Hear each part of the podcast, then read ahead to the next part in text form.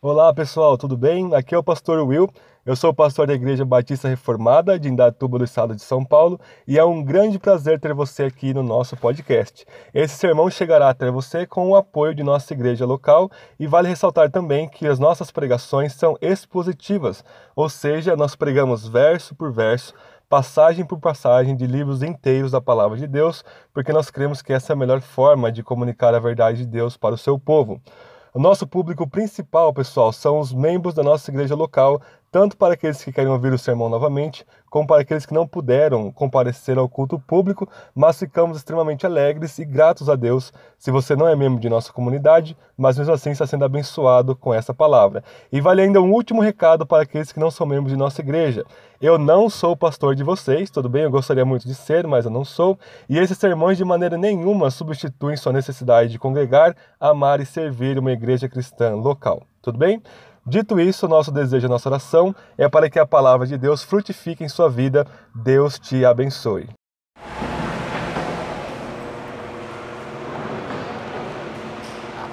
Cantares, capítulo 5. Título do sermão desta manhã é Louvor ao Rejeitado.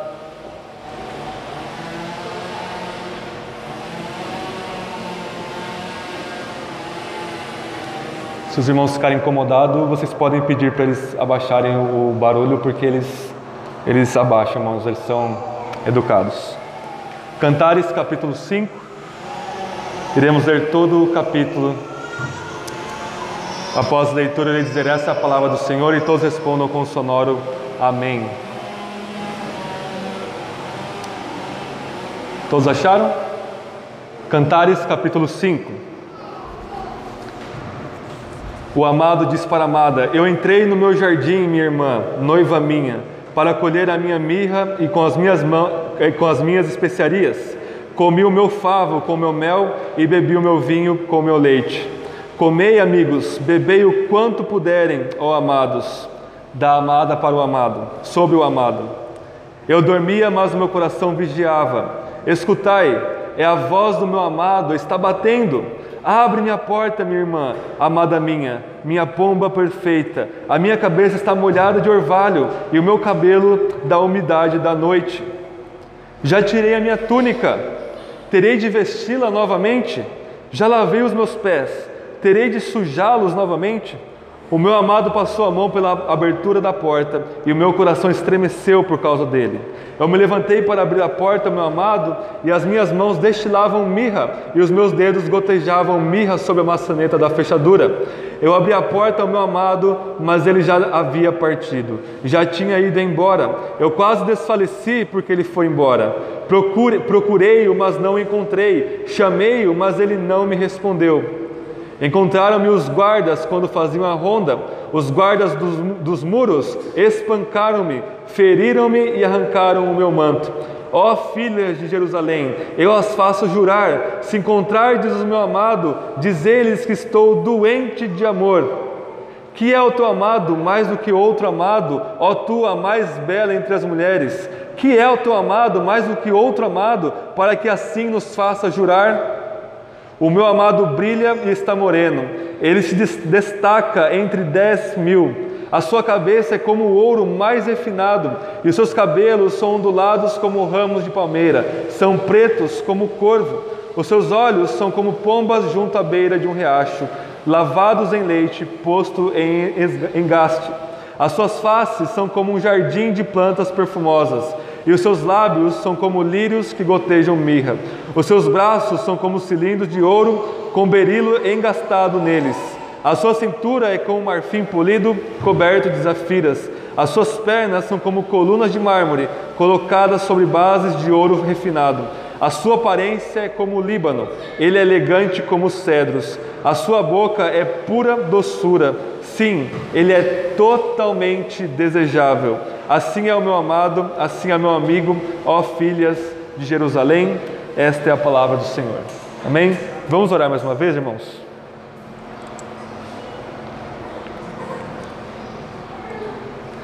Senhor, estamos diante da Sua palavra, que é bendita, que dura para sempre, que é suficiente para nós, ó Deus. E o Senhor revelou através deste belíssimo poema o maior poema do sábio Salomão, para revelar o amor entre o homem e a mulher e entre Cristo e a sua igreja, entre Cristo e nós. Por isso nós te bendizemos, Senhor, por isso nós te louvamos, pedimos que o seu Espírito neste momento ilumine os nossos olhos, que o seu Espírito santifique as nossas afeições e capacite-nos, ó Deus, a entender, a experimentar e a praticar e a viver a Sua palavra, ó Deus. Que ela venha ser o nosso guia, que ela venha nos transformar pelo Seu poder. Em nome de Jesus, o Senhor. Amém e amém. Irmão, se alguém puder realmente pedir para eles abaixarem o volume lá, eu agradeço, tá bom?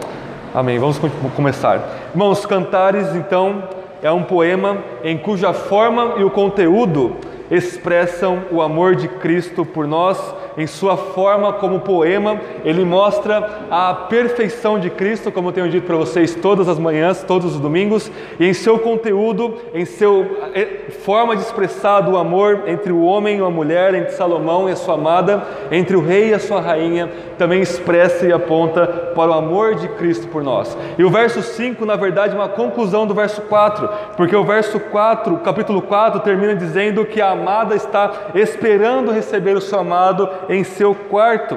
E no verso 5 ele diz: Eu entrei no meu jardim, minha irmã, noiva minha, para colher a minha mirra com as minhas mãos. E ele continua dizendo que ele comeu o seu favo, ele bebeu o seu vinho.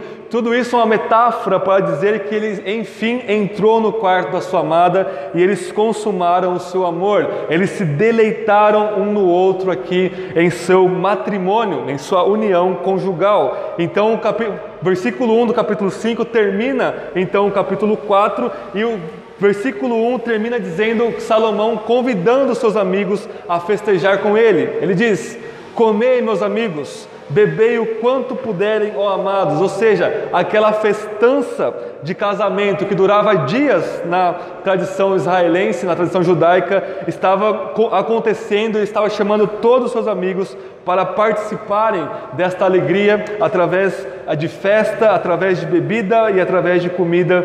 É assim que se expressa a alegria do seu amado para com sua amada. E cantares, irmãos, nós estamos vendo até agora, que é expressa a mutualidade entre o homem e a mulher de amor, de companheirismo, de respeito e de auto-entrega voluntária. Ambos aqui amam um ao outro com todo o coração, ambos desejam estar em intimidade e sozinhos um com o outro, ambos respeitam um ao outro e ambos, como nós vimos semana passada e em outras semanas, elogiam um ao outro. A palavra elogio vem do grego eu, que significa bom, da mesma palavra evangelho, e logia é palavra, ou seja, elogiar é você falar bem da pessoa e não falar mal e não simplesmente ah, jogar uma rede, uma onda de palavras ah, malditas sobre o seu cônjuge. Eles estão elogiando, respeitando, amando, até mesmo louvando nos, nos limites do casamento um ao outro. Mas então, irmãos, a amada, depois de se deleitar com seu amado, depois de passar essa euforia, ela simplesmente fica com preguiça em um determinado momento de estar com seu amado. Vejam o verso 2 a amada começa a falar aqui. Eu dormia, mas meu coração vigiava, ou seja, ela estava atenta a qualquer ruído que pudesse acontecer em sua casa, mas ela estava em um estado dormente aqui. E ela continua dizendo: Eu dormia, mas meu coração vigiava. Escutai, é a voz do meu amado, ele está batendo.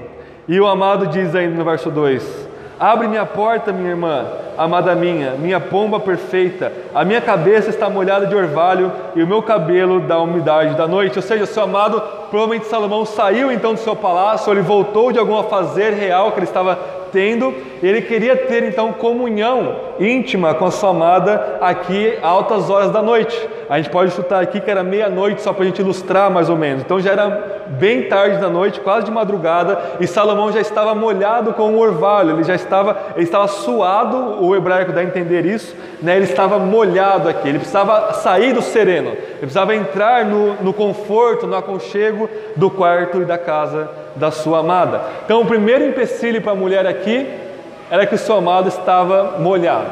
Não queria cara, o seu amado molhado, ele tinha que tomar um banho, se secar alguma coisa assim, o que não é um impedimento para o homem Então vejam que existem muitas diferenças entre o homem e a mulher aqui. Então ela dá uma desculpa, e é uma desculpa até mesmo legítima, dependendo do ponto de vista aqui da cultura da época. Ela diz no verso 3: Já tirei a minha túnica, terei de vesti-la novamente? Ou seja, já estava dormindo, já estava com o seu pijama aqui, ela vai ter que vestir, vestir-se para receber o seu amado. Segundo desculpa, já lavei os meus pés, terei de sujá-los novamente. Vocês sabem que antigamente eles usavam sandálias e era o chão batido de terra, então sempre que eles andavam, eles sujavam os pés.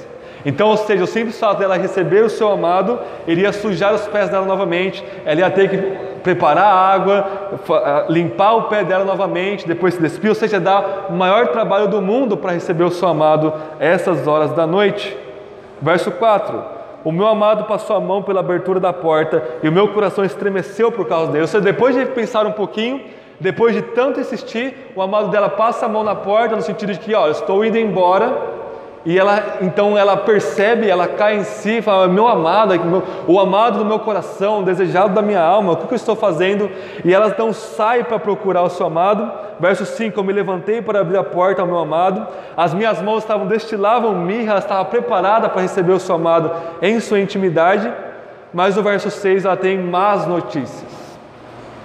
Eu abri a porta ao meu amado, mas ele já não havia partido, ele já havia partido já tinha ido embora. Eu quase desfaleci, eu quase desmaiei, porque ele se fora. Eu procurei-o, mas não encontrei, chamei-o, mas ele não me respondeu. E esse é um grande tema em Cantares, né? A busca do amado pela amada e vice-versa. E quando não se corresponde a essa busca, você acaba perdendo, você acaba não encontrando naquele momento o seu amado. A gente viu semanas atrás que isso mostra o relacionamento de Yahvé com o seu povo, onde o seu povo o rejeita ou não o busca, nós vamos ver daqui a pouco isso.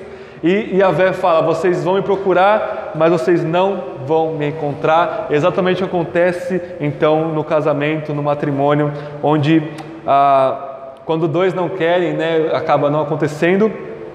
Mas irmãos, isso demonstra para nós que deve haver uma voluntariedade. Aqui eu não me importo de repetir os temas das pregações passadas, porque o próprio Cantares repete o tempo todo muitos temas. O apóstolo Pedro diz: Eu não me canso de falar as mesmas coisas para vocês. Então, isso nos ensina que deve haver uma voluntariedade e um desejo entre o marido e a mulher de sempre se encontrarem em seu amor matrimonial de sempre consumarem a sua relação. Deve haver um acordo, deve haver um pacto, deve haver uma expressão de amor entre um e outro. Então, às vezes, o marido, ou na maioria das vezes a mulher, ela não vai querer ter esse encontro com o seu marido, e vocês sabem da linguagem metafórica do que eu estou falando, e mesmo assim deve, não deve ser algo forçado, como já disse para vocês, mas a mulher deve entender e o homem deve entender que o que Paulo diz, Corpo da mulher pertence ao marido, corpo do marido pertence à mulher. Assim como Cristo amou a igreja, o marido deve amar a sua esposa. Assim como a igreja obedece ao seu Senhor, assim deve obedecer ao seu marido. Então não é algo mecânico, não é algo forçado, é algo que flui de um coração que está mergulhado no Evangelho e que realmente tem uma mentalidade expressa em cantares, a mentalidade de você olhar para o seu cônjuge e ver nele, nele ou nela a pessoa mais bela, a pessoa mais desejável, não somente a mais, mas a única desejável, e você satisfazer então o seu amado é um ato de amor, e a sua amada também é um ato de amor, e amor é auto-renúncia. Amor expressa esse desejo, mas expressa também o alto sacrifício voluntário. Não é algo que estou me sacrificando aqui, que pena, não queria estar fazendo isso. Não, é como Jesus se auto-sacrificou, ele quis fazer isso por amor. Exatamente a mesmíssima coisa que está acontecendo aqui. Irmãos, aplicando agora ao nível teológico do amor de Deus para conosco, nós vimos em Cantares capítulo 3 e 4 na verdade, desde Cantares 1 e 2, nós temos essa trajetória da redenção no Antigo Testamento. O amor entre o homem e a mulher é expresso nos termos do jardim do Éden, expresso nos termos de nosso lar e nosso matrimônio deve ser como o jardim do Éden. Então, Cantares começa com a criação do homem e da mulher. Ambos se tornarão uma só carne quando deixarem o seu pai e a sua mãe. E nós vimos também que Salomão, quando vem para o seu casamento, aí no capítulo 3 e 4, ele vem do deserto com uma coluna de fumaça expressando fogo, e nós vimos que essa simbologia expressa o êxodo de Israel. Então, acompanhando Gênesis, Jardim do Éden, o casamento então entre Salomão e sua amada expressa nos termos de Yahvé libertando Israel do Egito.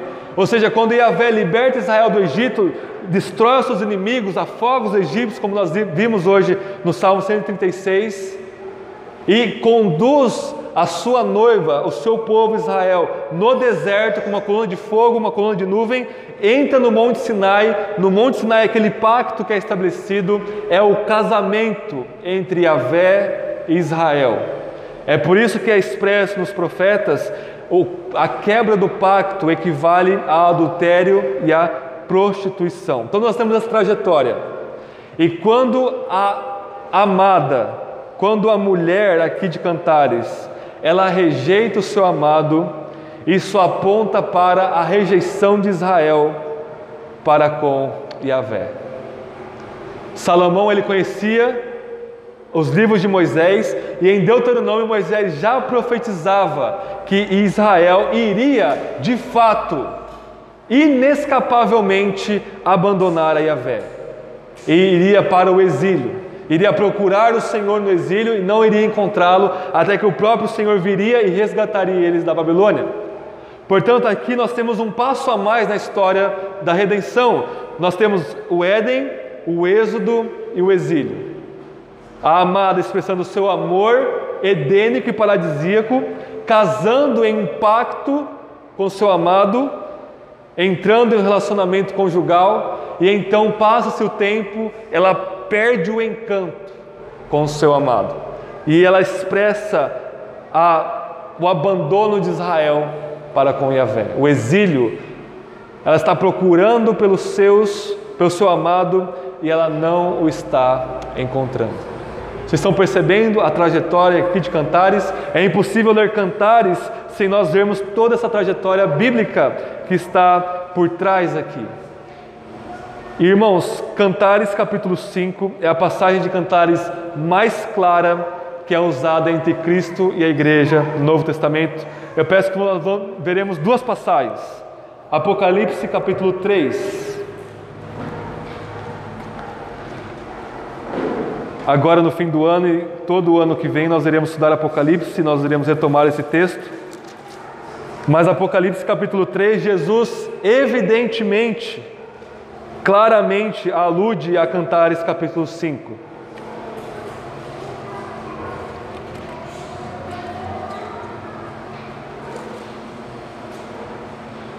Carta de Jesus à igreja de Laodiceia, Apocalipse capítulo 3, verso 14 ao 22. Eu quero ler toda a carta. Todos acharam? Jesus diz assim à sua igreja, Apocalipse 3,14: Escreve ao anjo da igreja em Laodiceia: Essas coisas diz o Amém, a testemunha fiel e verdadeira, o princípio da criação de Deus. Conheço tuas obras, sei que não é nem frio nem quente. Antes fosse frio ou quente. Assim, porque tu és morno e não és nem quente nem frio, estou a ponto de vomitar-te da minha boca. Porque tu dizes: Eu sou rico, tenho prosperado e nada me falta, mas não sabe que és infeliz, miserável, pobre, cego e nu. Eu te aconselho que compres de mim ouro refinado no fogo, para que te enriqueças, roupas brancas, para que te cubras a, e, a, e a vergonha da tua nudez não seja mostrada, e colírio, para que o apliques sobre os seus olhos e enxergues. Eu repreendo e castigo a todos quanto amo. Seja, pois, zeloso e arrepende-te. Aqui está a alusão agora no verso 20. Estou à porta e bato. Se alguém ouvir a minha voz e abrir a porta, entrarei em sua casa e cearei com ele e ele comigo.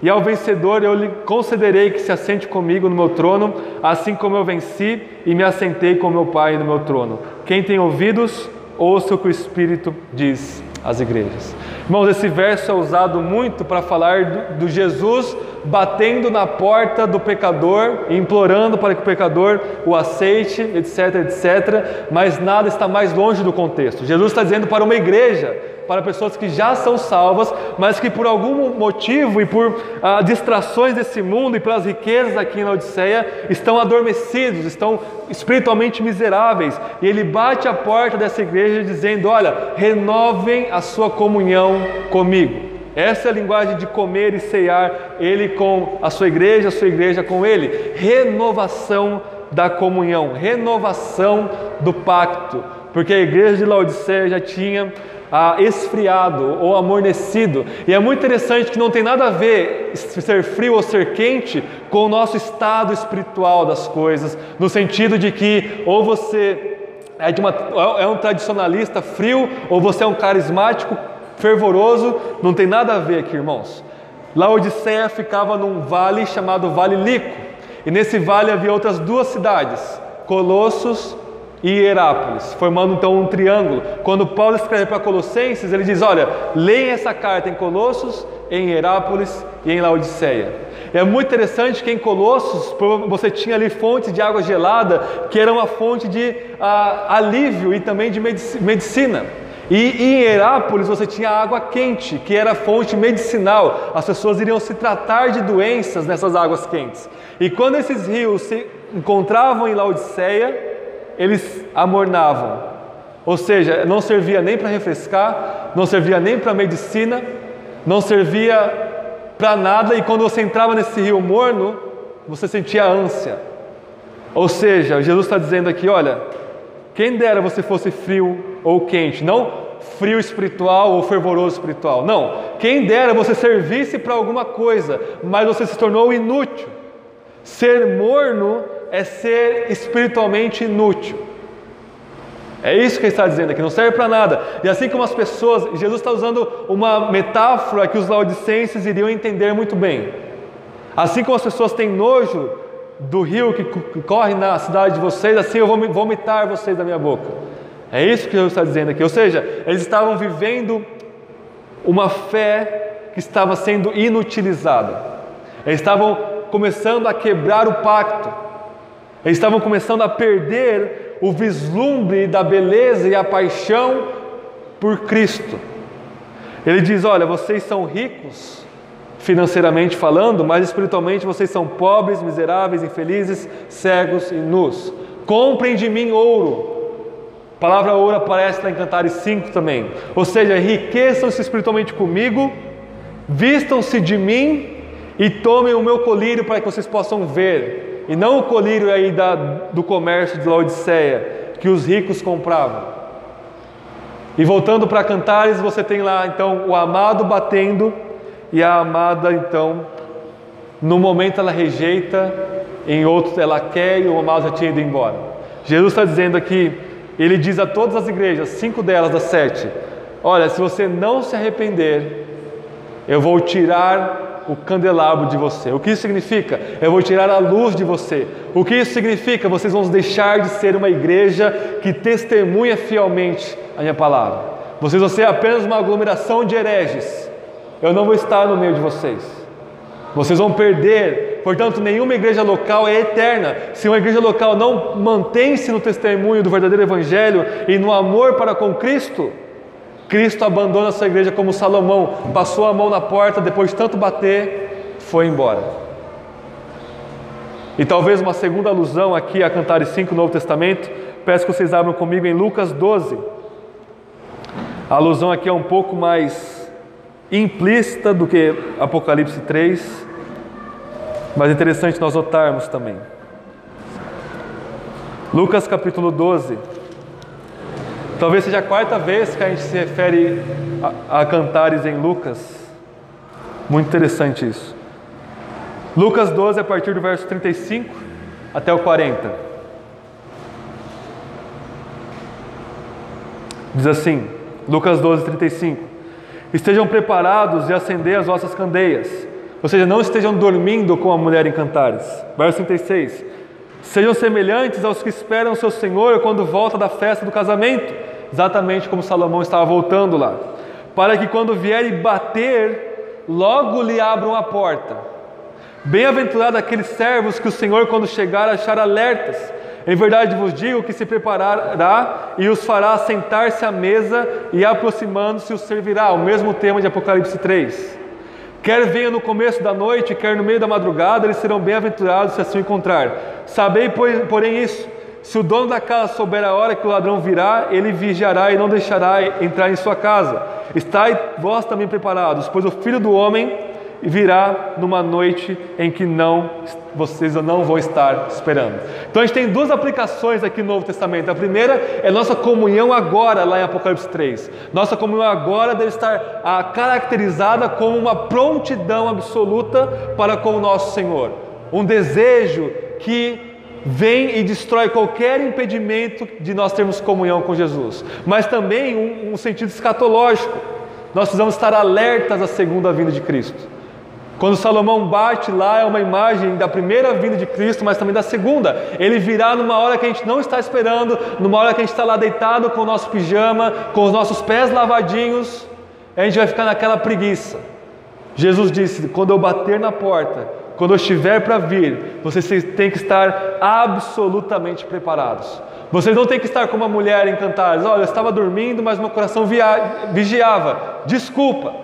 Ela estava com preguiça, dormindo, deitada. Era para esperar com as luzes acesas, com a sua veste já pronta, para esperar a qualquer momento seu amado. O seu amado é mais importante do que a sua noite do sono, do que o seu descanso e até mesmo da sua preguiça.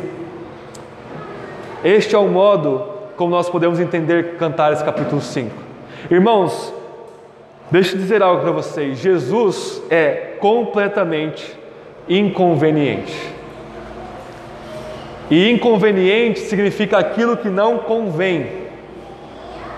Assim como Salomão foi inconveniente em vir de madrugada, mas ele exigiu primazia, porque ele tem esse direito, assim Jesus exige de nós coisas que para nossa mentalidade terrena às vezes não convém. Não convém eu trabalhei o dia inteiro, estou cansado com a minha esposa, cuidei dos meus filhos, agora eu vou dormir. Não, Jesus vem, bate na sua consciência e diz: Você tem que ter comunhão comigo.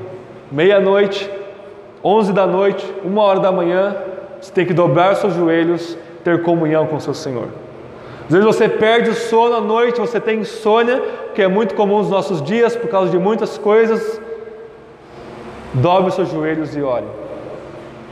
Você está lá a qualquer momento, vejam, o problema das igrejas em Apocalipse é que eles estavam perdendo o testemunho deles. É inconveniente eu pregar o Evangelho agora, nesse local, nesse horário. Paulo diz: pregue a tempo e a fora de tempo. Porque você vai ter comunhão com Cristo à medida que você fala do seu amado para as outras pessoas. exatamente o que acontece aqui em Cantares. Pulando, depois eu volto ao verso 7 ou 8 mas me veio à mente agora falar disso, verso 9, Cantares 5. Verso 8: Ó filha de Jerusalém, eu faço jurar, se encontrares meu amado, diz ele que eu estou doente de amor. Então as mulheres perguntam: Quem é o teu amado mais do que o outro amado? Ó tu, a mais bela dentre as mulheres. Quem é o teu amado mais do que qualquer outro amado, para que assim nos faça jurar? Quem é esse que você ama? Que você está falando assim, a gente jurar, se a gente encontrá-lo, a gente vai falar de você para ele. E se as pessoas perguntarem, quem é o seu amado? E as pessoas vão ver o seu amado conforme você, aquilo que você fala e aquilo como você age. Expressa quem você ama. Talvez seja o dinheiro, talvez seja a, até mesmo a sua esposa, a sua esposa, você esteja amando ele mais do que a Cristo. Quem é o seu amado? Pergunta a cidade para você. E você precisa estar pronto. Assim como ela que ela se arrependeu, ela diz: "O meu amado é assim, assim assado. O meu amado é desse jeito, ele é perfeito. É por isso que eu estou fazendo vocês jurarem." Este é o primeiro ponto, irmãos. Verso 7, segundo ponto. Então, primeiramente, a amada rejeita o seu amado e já não o encontra. Verso 7, ela é disciplinada por rejeitar o seu amado. Vejam comigo o verso 7. Encontraram-me os guardas quando faziam a ronda. Os guardas do muro espancaram-me, feriram-me e arrancaram o meu manto. Aqui a linguagem é muito estranha e existem duas possibilidades aqui. Ou não é algo literal e realmente Cantares não é uma biografia como é os evangelhos, Cantares não é uma carta do apóstolo Paulo, Cantares não é uma narrativa histórica como é Reis e Samuel, por exemplo, Cantares é um poema. Está expressão de forma metafórica e poética a disciplina que a sua esposa, que a amada está recebendo aqui. Quando os guardas ah, espancam-na, o hebraico aqui pode significar castigaram-na de alguma maneira. Não necessariamente bateram, porque se a gente fosse literalmente seguir isso daqui, a rainha não poderia ser espancada pelos guardas, a não ser que os guardas queriam ser imediatamente executados pelo rei Salomão. Então é algo metafórico aqui. Ou uma outra possibilidade é que essa mulher saiu ah, igual uma doida à noite, no meio da madrugada, procurando seu amado, e os guardas confundiram ela com uma prostituta. E dependendo do lugar, na época de Salomão, quando você, o guarda viu uma prostituta, sem um determinado vestimenta, sem o seu véu de prostituta, que era um véu diferente do véu da noiva, eles então disciplinavam essa mulher porque ela estava fazendo coisas indevidas, ela estava se prostituindo. E é por isso que as, as mulheres aqui no coro perguntam: quem é o seu amado? Ou seja, talvez elas não estavam reconhecendo a, a mulher aqui e que era a esposa do rei Salomão, mas vejam que ela é disciplinada por isso.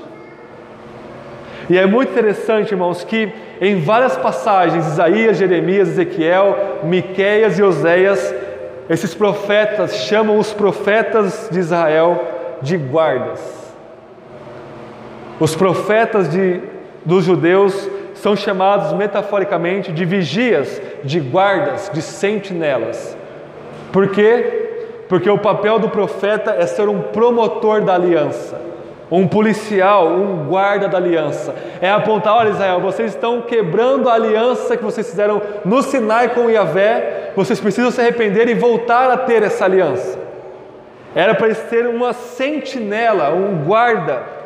E toda vez que um profeta profetizava, ele estava espancando Israel, porque Israel estava se prostituindo. É muito interessante, só uma passagem em comum Isaías capítulo 62, verso 6 diz: Assim como o jovem se alegra com sua noiva no dia do seu casamento, eu vou me alegrar com vocês e vou colocar guardas nos muros.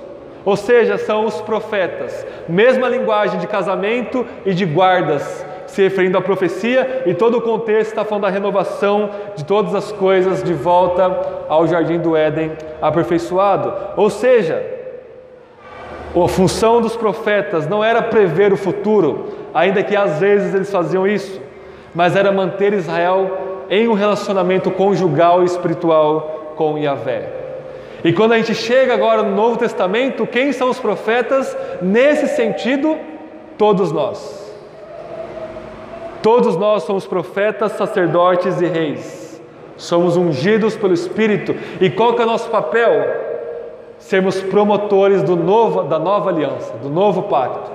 Ou seja, se a gente vê alguém dentre nós se prostituindo com ídolos, vivendo de um modo em que não se condiz com a conduta da nova aliança, em que se não expressa um amor conjugal e espiritual por Cristo, o nosso papel é profetizar, ou seja, chamar essa pessoa de volta ao arrependimento. E não é à toa que Jesus, em Apocalipse 3,20, ao citar Cantares 5, ele diz: Eu repreendo e disciplino a todos quanto eu amo.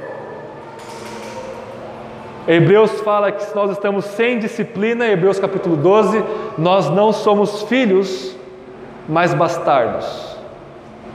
Ou seja, toda essa cultura desigrejada da nossa época, eles estão dizendo assim: eu não quero ter um relacionamento conjugal com Cristo, eu quero apenas ter um namorico com Ele. Quero apenas ficar, nos termos adolescentes modernos, com Ele. Quero apenas dar match com Ele. Eu não sei do que eu estou falando aqui, mas é o que a gente ouve lá na escola entre os adolescentes. Eu não quero ter um relacionamento formal porque eu não quero ser parte formal de uma membresia de uma igreja verdadeira. E quando você não é membro de uma igreja verdadeira e não está em um processo de membresia, você está dizendo: Eu não quero um relacionamento sério com Cristo Jesus. Eu não quero ser disciplinado. Eu não vou sair para procurar o meu amado. Eu vou ficar aqui no aconchego e no conforto do meu quarto e da minha cama, apenas pensando no meu amado. Ah, como o meu amado é belo. E você vai para o inferno quando você morrer nessa cama de preguiça espiritual. A verdadeira noiva de Cristo, os verdadeiros cristãos, eles se arrependem e saem desesperadamente à busca do seu amado, e eles são disciplinados por causa disso. E às vezes a disciplina dói, às vezes a disciplina causa perda, causa perda de sono, perda de materiais, perda da nossa paz, porque era uma paz falsa. Encontraram-me os guardas que faziam a ronda, os guardas que guardavam o muro e espancaram, me feriram, tiraram o meu manto de justiça própria é isso que Cantares 5, 7 está ensinando para nós. Os verdadeiros filhos de Deus, a verdadeira amada, é aquela que se arrepende e que é diariamente, se não momentaneamente, todos os momentos, constantemente disciplinada pelos guardas, pela igreja, pelos profetas que disciplinam a sua amada. Terceiro lugar, nós temos então uma descrição da amada a partir do verso 10 sobre o seu amado. E ela começa dizendo: O meu amado brilha e está moreno. Aqui o hebraico, irmãos, é bem diferente. Ela diz: O meu amado é branco e ruivo. Lembrando que a pele de Salomão provavelmente era ruiva, assim como Davi, o seu pai, era ruivo, o que aponta também para Adão, que era feito de uma terra provavelmente avermelhada. Davi e Salomão, como um tipo de novo Adão, é branco e ruivo. Ele se destaca entre 10 mil, verso 11. A sua cabeça como ouro mais refinado, e seus cabelos são ondulados como ramos de palmeiras, são pretos como o corvo. A descrição que ela está fazendo aqui tem três níveis. O primeiro deles se, é paralelo a Daniel capítulo 2, onde Nabucodonosor tem aquela visão da estátua, é, a cabeça era de ouro, peito de prata, você tinha depois a barriga de bronze, os pés de ferro, ou seja, uma descrição dos reinos deste mundo. E essa metáfora, quando você começa a descrever a cabeça como ouro, e você vai descendo, ela diz que os braços dele são de tal pedra preciosa, as suas pernas são como mármore, ela diz no verso 15, ela está dizendo: O meu amado é o rei de Israel. O reino de Deus, o reino de Yahvé, é comandado e corrigido, no sentido de corregência, pelo meu amado.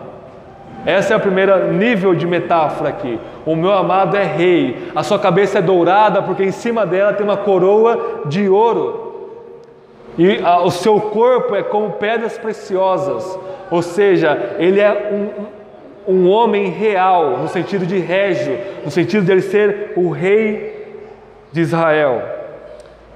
Um segundo nível, verso 12. Os seus olhos são como pombas junto à beira de um riacho, lavados em leite, posto em, em, em, em engaste.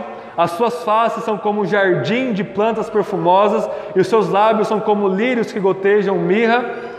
Verso 14: Os seus braços são como cilindros de ouro, com um berilo engastado neles, a sua cintura é como marfim polido, coberto de zafiras. As suas pernas são como colunas de mármore colocadas sobre bases de ouro refinado. A sua aparência é como o Líbano. Ele é elegante como cedros. A sua boca é puro doçura ou puro mel. Sim, ele é totalmente desejável. Assim é meu amado, assim é meu amigo, ó filho de Jerusalém. Um segundo nível, ele é como a gente viu semana passada, o jardim do Éden e a Canaã. Ele é como a criação de Deus, ou como a nova criação de Deus. Então ele é o rei, ele é como o jardim do Éden e ele é totalmente desejável. E quando diz que ele é como o Líbano e como os cedros, o terceiro nível é que ele é como o templo de Yahvé. E essas três metáforas se fundem e se combinam, porque o jardim do Éden, vocês veem que era como o reino de Deus e como o templo de Deus em forma protótipa. Era onde Deus reinava e era onde Deus se manifestava a sua presença. E a mulher, ao chamar Salomão de o rei do reino de Deus, o templo do Senhor e a Canaã edênica, absolutamente aponta para Jesus, como o princípio da nova criação, como diz Apocalipse 3:20 que a gente leu. Ele é o princípio da nova criação de Deus, como o novo templo, o lugar onde a gente se encontra com Deus e como o rei do universo, o rei da igreja, o rei do reino de Deus. O nosso amado é totalmente desejável. O nosso amado é onde nós encontramos com o próprio Deus, em seu domínio amoroso e especial, e a sua presença nos satisfaz. Verso 16, caminhando para o final já. A sua boca é pura doçura, sim, ele é totalmente desejável. Irmãos, tem um teólogo puritano do século XVII chamado Samuel Rutherford. Ele era escocês.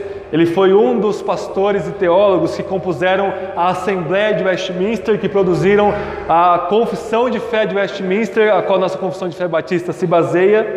E era um teólogo incrível e um homem extremamente piedoso. E tem um livro dele que são as suas cartas. Ele escreveu 325 cartas ao longo da sua vida. E essas cartas não eram apenas correspondências, ele aproveitava para falar do Evangelho para as pessoas a quais ele escrevia. Charles Spurgeon, o pregador do século XIX, batista, ele diz que as cartas de Rutherford são o mais próximo que os escritos de um humano chegaram da inspiração bíblica, de tão excelente e elevado que é a linguagem do Rutherford. E na carta 226 que eu li essa semana, ele escreve para a Lady Kilconquhare, uma mulher da sua época, uma mulher muito importante. E ele cita Cantares 5,16 após uma longa citação. Ele diz o seguinte, com as minhas palavras: Se houvessem milhares e milhares e dez milhares de mundos e céus cheios de anjos e de homens, nosso Jesus não se incomodaria em satisfazer a todos eles e encher até a plenitude de todos eles.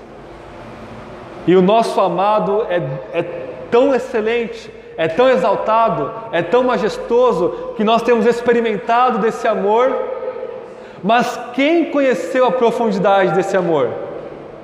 Então ele diz: se você pegar 10 milhares vezes 10 milhares de mundos perfeitos, paradisíacos, como o jardim do Éden, e concentrasse toda essa beleza em um só lugar, e você pegasse toda a doçura, todas as árvores, todas as flores, todo o sabor, toda a excelência, toda a beleza, toda a amabilidade, todos os aromas e juntasse e concentrasse em um só lugar, seria algo inimaginavelmente belo.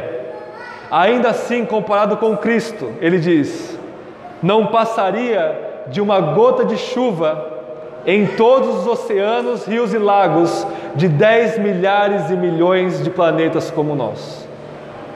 Eu comecei a imaginar isso essa semana. Quando ele diz 10 milhares de milhares, é, ele está dizendo um número infinito, um número expressivo. Imaginem como se todo o nosso sistema solar fosse um imenso oceano e toda a beleza de infinitos mundos, de infinitas criações de Deus, comparado com Cristo, é como se fosse uma gota dentro dessa infinitude de imensidão, de doçura que é o nosso Senhor Jesus. E quando nós olhamos para Cristo dessa maneira, nós não vamos ficar hipnotizados com o mundo. Quando a gente ama e vê a grandeza e a glória e a majestade de Jesus desta maneira, nós não vamos perder tempo com trivialidades e com prostituição dos ídolos do nosso coração. Você vai dizer: O meu amado é totalmente desejável. Verso 16: A sua boca é pura doçura. Pura doçura, Jesus diz em Mateus 11: Venham a mim todos vocês que estão cansados e sobrecarregados, porque vocês vão achar descanso em mim. Aprendam comigo porque o meu fardo é leve e eu sou manso e humilde de espírito, o meu jugo é leve e o meu fardo é suave. Ele diz: Aquele que quer vir após mim, negue-se a si mesmo e tome sua cruz, mas quem vier após mim, de maneira nenhuma eu lançarei fora. Ele diz: Lázaro, vem para fora desse túmulo. Zaqueu, desce dessa árvore que hoje chegou salvação na sua casa e eu vou cear com você. Ele diz: mulher, alguém te condena? Alguém lançou alguma pedra? Muito menos eu te condeno. Vai, a sua fé te salvou. Levanta e anda. Sai, expulsa demônios. Ele diz para os principais pecadores e para as prostitutas: Vai, a sua fé te salvou, não peques mais. A voz dele é infinitamente doce. É a doçura do Evangelho que a gente se encontra com o nosso amado. Ele diz a todos nós nesta manhã: Venham a mim, eu sou o Rei, eu sou totalmente desejável. Abandonem os seus ídolos, os seus pecados.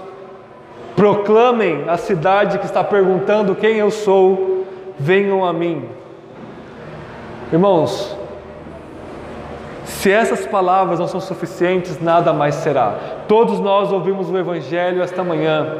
Nós precisamos fazer o que Cristo nos manda. Arrependam-se, voltem a ter um relacionamento ardente, fervoroso, compromissado, fiel à aliança que eu fiz com vocês porque senão eu vou passar a minha mão pela porta, vocês não vão me encontrar mais. Mas hoje é o dia de salvação, hoje é o dia que nosso amado está batendo a porta da sua igreja e ele nos chama à comunhão com ele. Vamos orar.